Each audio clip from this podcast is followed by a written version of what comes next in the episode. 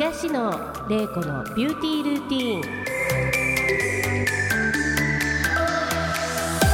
12月に入り少しずつ活気を取り戻し年の瀬のにぎわいを感じる今日この頃。皆さん楽しんでいらっしゃいますでしょうか？今回と次回の2回は美容系 YouTuber の相棒の車谷瀬名くんお休み冬休みを取っておりますので寂しいですが頑張っていきたいと思います。それでは今回も東野玲子のビューティールーティーンスタートです。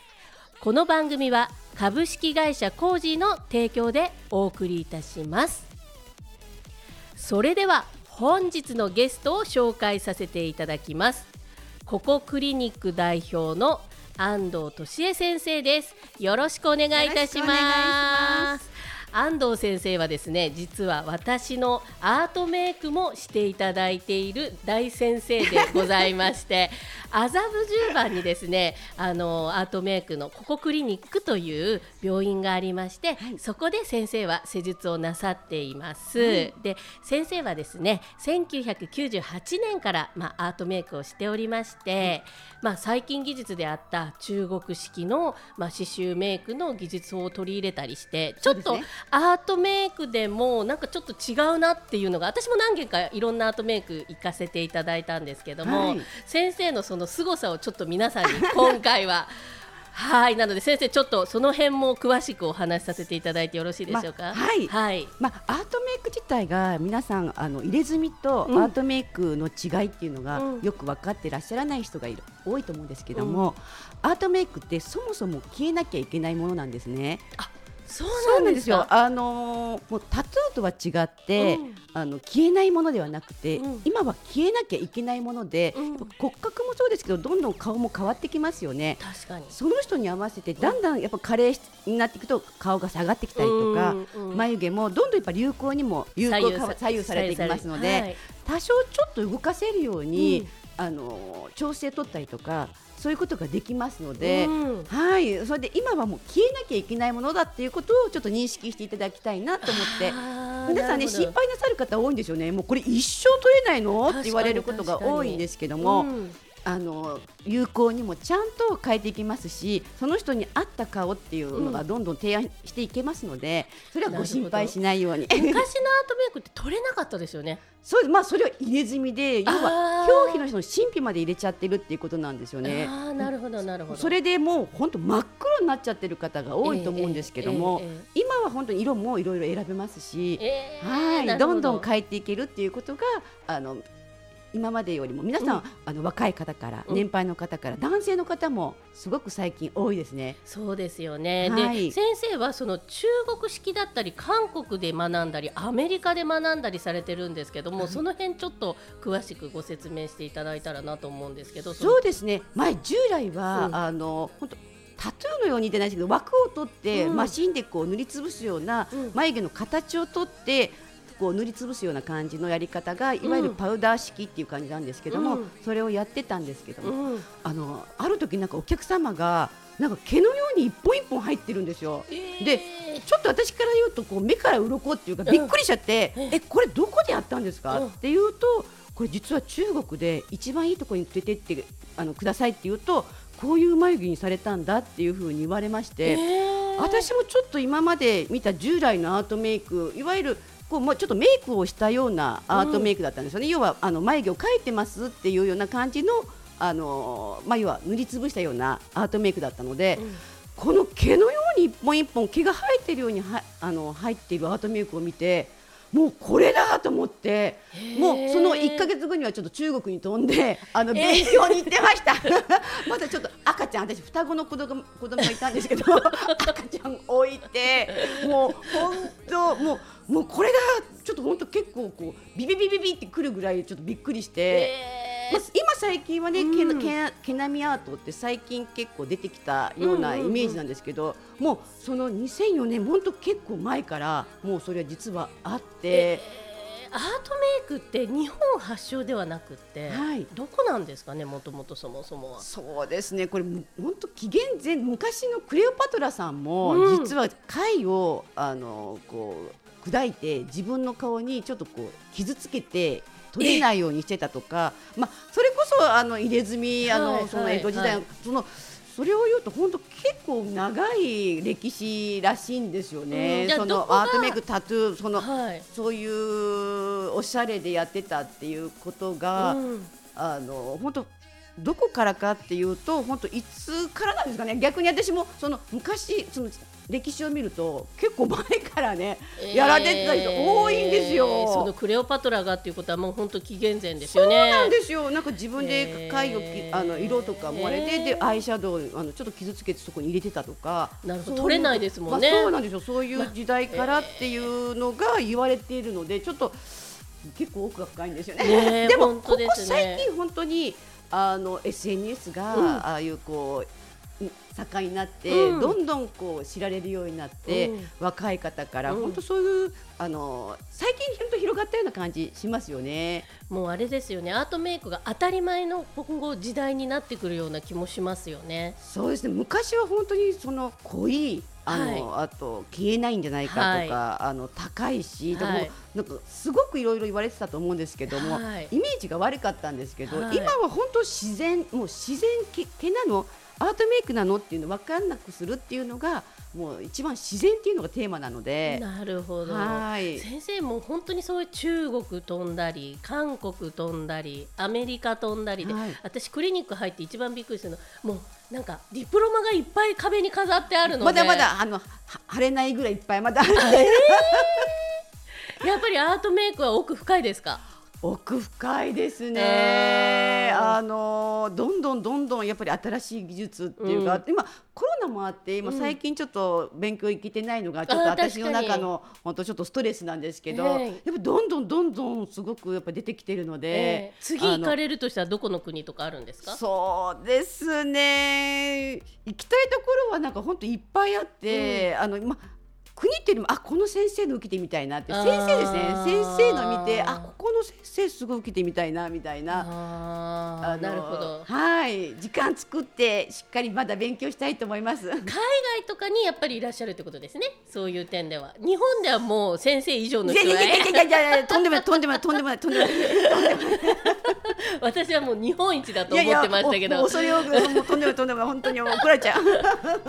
先生はスクールとかは逆にされてないんですですか？えっとちょっと今時間がなくてですねそれもしっかり考えてるんですけども、ええええはいあのー今後はちょっとスクール展開しっかりしていきたいなと。結構問い合わせが多いんですね。教えてほしい教えてほしいっていう問い合わせすごく多くて。なのであのーちょっと来年あたりはしっかりあのスクールの方も授業の方もはいあのこの技術をちょっといろいろな方にそうで伝授してね、そうですね。うん。先生あのあとですねやっぱりちょっとアートメイクって、まあこう法改正あったと思うんですよね、はい。アートメイクをするのにあたってですね、はい。その時看護師免許をねあの取得されたということなんですけど、はい。まあ結構あの20年の間にいろんな流れがあったと思いますけども、はい。あと施術も3万人ぐらいされてると思うんですけども、ええ。大変だったなって思うやっぱり患者さんというかお客様っていらっしゃいました？眉毛の形とか。そうですね、あのー交通事故が似合ってもう顔がもうぐちゃぐちゃって言い方な、うん。あれなんですけどもう顔もあのおでこにはチタンが入ったりとあかあともう眉毛も針縫った跡がうん。もう何十針もあって、うん。まあ、あと目と眉毛もずれちゃってて、うん。そういう方地方からいらっしゃったんですけども。うんうん正直ちょっとこの方はできるかなって私もうん。一瞬ちょっと、あの思ったんですけども、ううんちのそのドクターに、うん。あの安藤さんができなかったら誰もできないからって、うん。その患者さんに言ってくださって、うん。あのそしたらあ分かってますって患者さんも言ってくださって、うで私もあのできる限りいらしていただきますっていうことであのさせていただいたんででもすごく綺麗に入って、えー奥様も一緒にいらっしゃったんですけど。うん。本当ちょっとあの私もなんか涙ぐむぐらいなんかこうちょっと喜喜んでくださったので、ちょっと感動した思いもありますね。そうですよね。なんかそのファッションとしてね、はい、もちろんこう美として綺麗にっていう思いもあるし、やっぱりそういうふうに何かね、ちょっと事故だとか、えー、そういうので困っていたりとか、えー、あとやっぱり、ね、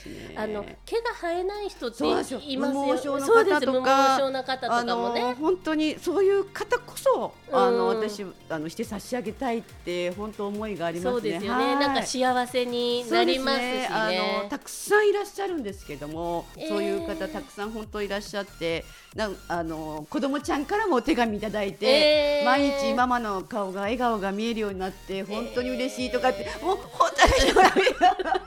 涙ポロリンチョですね。本当に先生のような仕事に就きたいですっていうお手紙をくださるんですよそのお嬢様が。いやもうねうちでも一緒にツーショット写真娘ちゃんと一緒に撮った写真とかあるんですけど、はいはいはい、いや本当になんか胸がいっぱいになるこうあのこととかが本当お客様からなんか幸せをもらってるっていう本当毎日あのいい仕事させてもらってます。もう先生すっごいパワーがあるので、まあ今日今ちょっと真面目にね ちょっとお話しさせていただいてるんですけども、もうこのパワーってどっから来るんですか？ええー、俺よく言うわ玲子さんに言われると本当にもう驚きもものきなん いやいやでも。あのやっぱり人の顔をいじらせていただいているっていう時に、うん、自分が幸せでないとその人のことを良くすることは私はできないと思ってるんですね。ななのでいつも自分のなんかモチベーションっていうのはものすごい気をつけてます。あの会社で、ま、会社もそうですけどもう朝電車の時もあなんかたたまたま私の前に あのであの一個席が空いたらあ今日私ついてんじゃんみたいないつもついてることを探していくっていうかポジティブシンキングあのもうあ今日すごくいい今日ついてる今日なんかあのあの一個も信号止まらなかった。なんか一個一個あの、えー、くだらないことなんですけど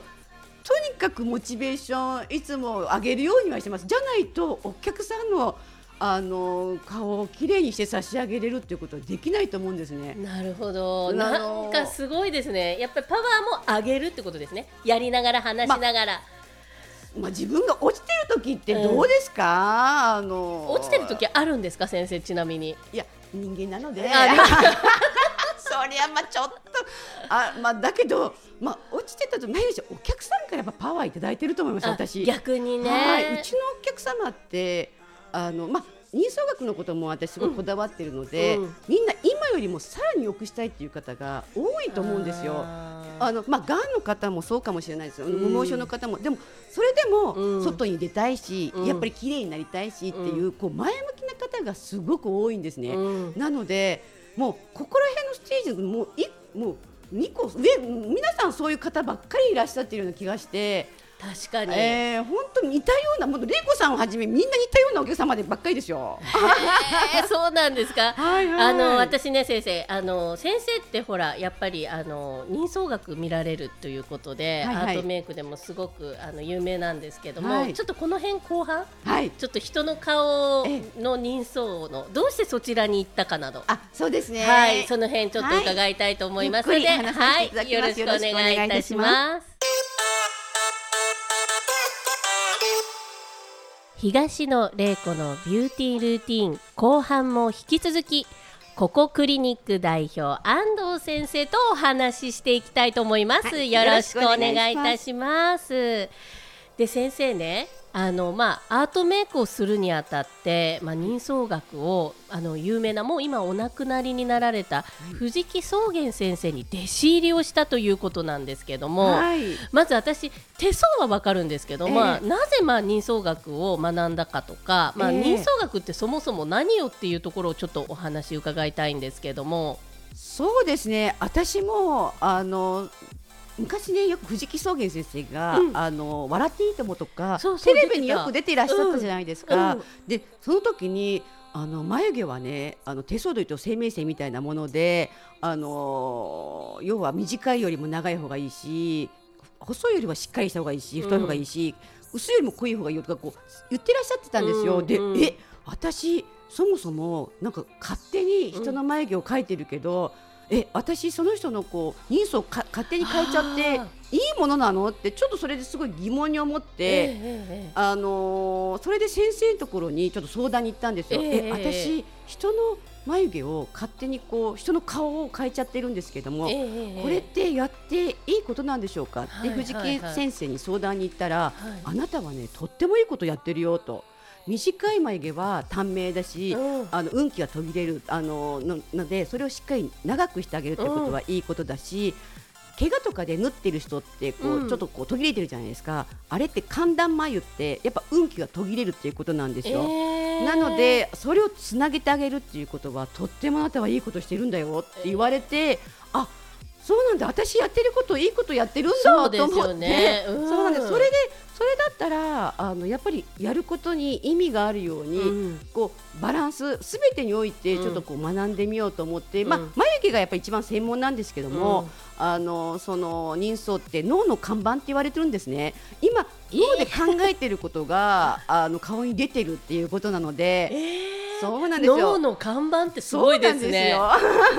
だ からもうあの顔は映されてるんですよ。あの今自分の心が。えー、だからよくしたければどんどん顔変わっていくってことなんですよ。だから鶏が先か卵が先かっていうとだからいい顔をして運命は変えることはできないけど人相を変えて運命を変えていこうって逆発想ですね。あの、はい、鶏が先か卵が先かっていうと顔を変えていいあの人相に変えて運命を変えていくっていうことなんですよ。うん、なのでほんとちょっとしたことであのもう自信がなかった人がやっぱり表情が良くなって、うん、眉毛を出すようになって、うん、あのどんどんどんどんあの運気が上がったっていう人いっぱいいますから。で先生はそれで人相学取り入れて、はい、まあいろんな方されたと思うんですけども、はい、まあどういう感じでその人相学をうまいことこう入れたか私たちちょっとわからないので例えば眉毛が太い方がいいのか細い方がいいのかとか上がった方がいいのかまあ、そうですね。私がいつもアートメイクやるのに、うん、あのー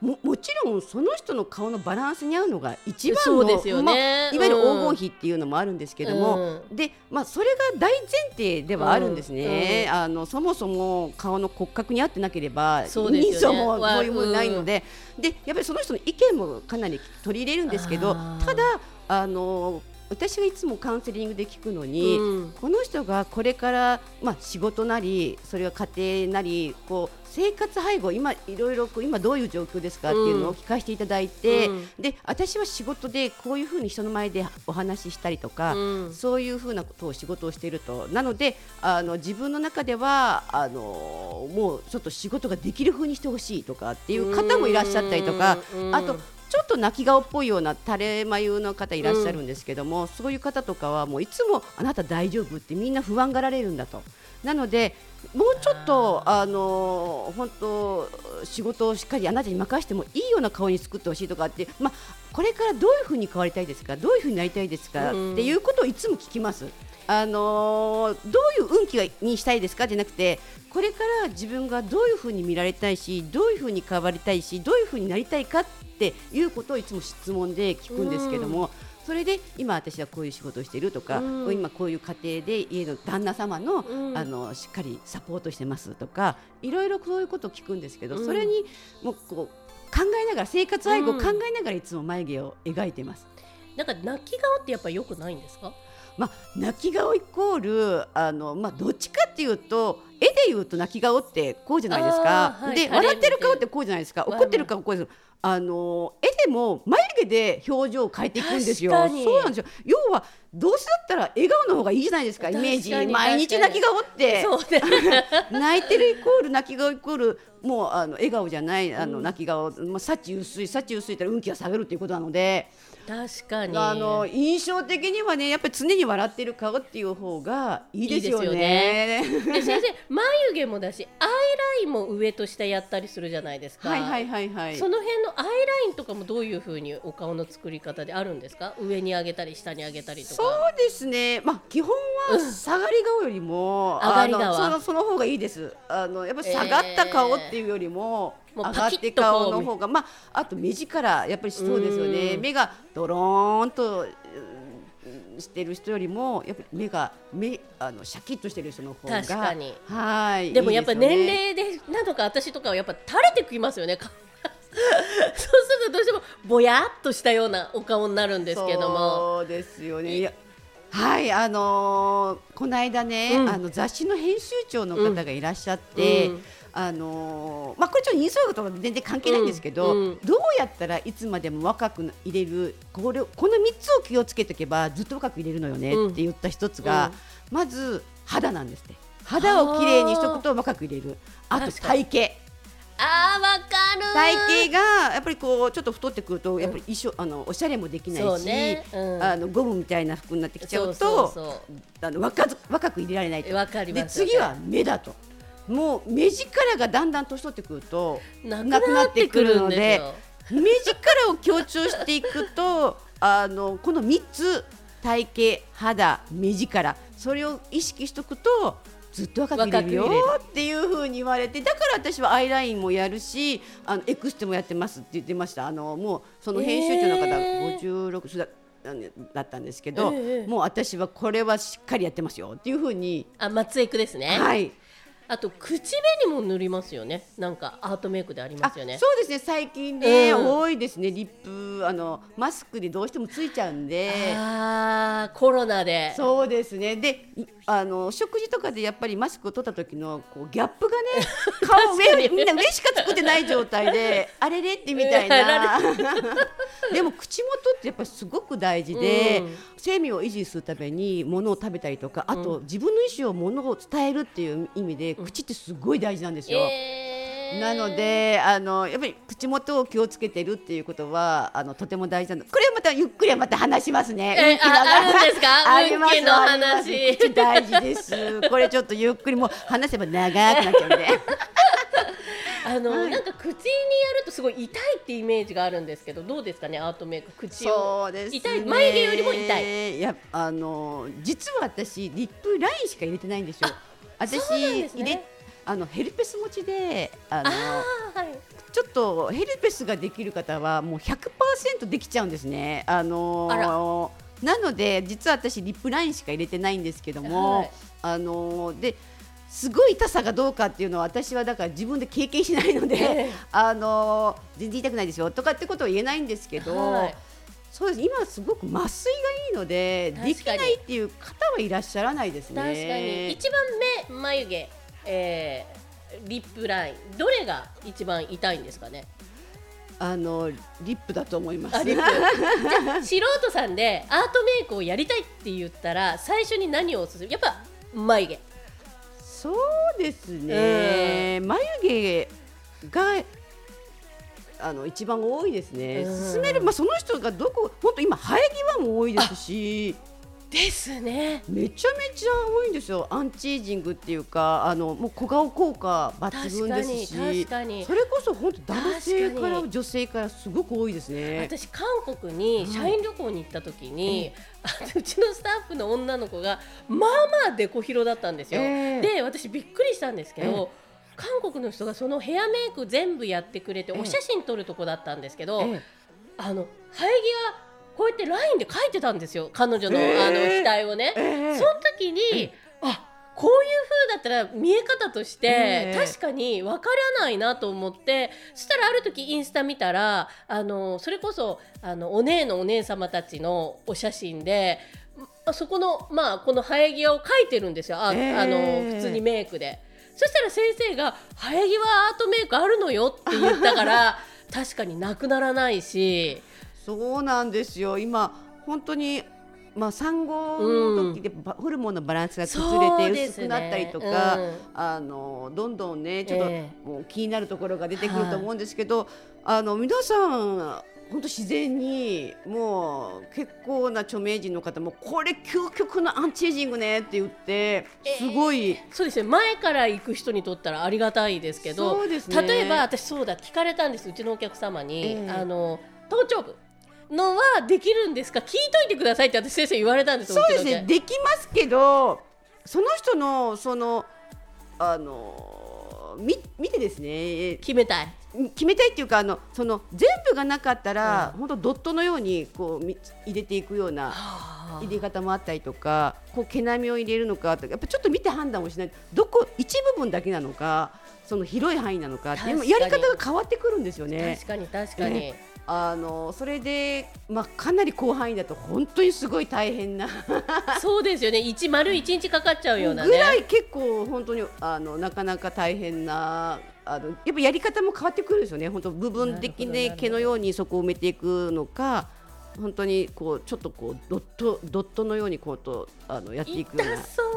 そうなんですよ。ちょっとね頭の上痛いそうですね。まああんまりそんな私は進めてないですね。頭の上は。はい。あそうなんです、ね、まあ、どうしても頭とか先発するので正直もちもそんなによくはないですね痛い割には、はい、そうですねそんなに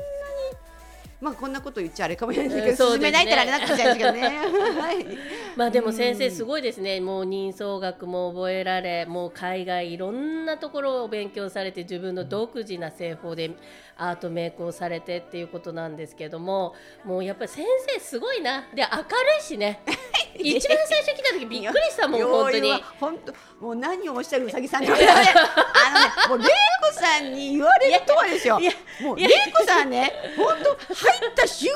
間どの人が来たのっていうぐらい本当なんかこうキラキラキラキラいや貫禄でいやいや太ってるいや私ほら違う部屋にいてもなんか吸い付かれるように行きました。あのいや本当すごいあこういう本当もうパワーがある方ってこうなんだって思いましたよ。いやちょっとあの照れちゃいます。今日瀬名君いないからツッコミがないんですよ。もう何言ってんですか。もう安藤先生見かけ直しですよっていう相手がいないのでちょっと。いやほんますごいですよね。で誰ね。もうスタッフの方もね困っちゃって。いやいやでも本当そうなんですが入った瞬間からえ誰っていう感じすごいですか玲子さん。もうすいません。なんかいや私もちょっと困っちゃうので、ね、もうみんな顔見てほしい。あの方多いと思うんですけど私ももうもうすごいそれもうね衝撃的で忘れられないですもん本当ですか？先生私どうですかね？人相学的にあるなんかいろんなものあると思うんですけど、ええ、あの今のアートメイクの眉毛はいい感じでしょうか？もう玲子さんはぶっちゃけ何やってもいいですからね。いやいやいやっていうか私はやっぱ運気が強い人って、はい、やっぱ艶肌艶と張りを見るんですよ。えあの眉毛もちろんどうどうこうというよりもやっぱ元気なくなってくると肌のトーンでどんどん下がってくるんですよ。いくあのそれってちゃんとあの睡眠も取れてるか食事も取れてるかでバランスが取れてるかっていうことも大事なんですけども仕事が忙しすぎても正直自分が満足しなかったら顔どんどん下がっていくんですよ。確かにそれこそあのえっ、ー、と師匠なんだっけ、えー、安倍さん。安倍さんあ安倍さんも勢いがいい時って顔もすごいツヤツヤなんですけどやっぱちょっとまあ体調も崩されたっていうのもあるんですけど、ね、もう退陣する時は本当どんよりなの本当顔も忙しくっても全然違うじゃないですか。ちょっとこれはまだまだちょっとこれ続きたいので次回の回で私ね、もっともっと深く人相学のこと聞きたいと思いますので,、次回もぜひよろしくお願いいたします。改めまして本日のゲストはここクリニック代表の安藤先生でした。安藤先生には次回もご出演いただきますのでよろしくお願いいたします。というわけで23回あっという間にエンディングですまた次回この時間にお会いしましょう。この番組は株式会社コージーの提供でお送りいたしました。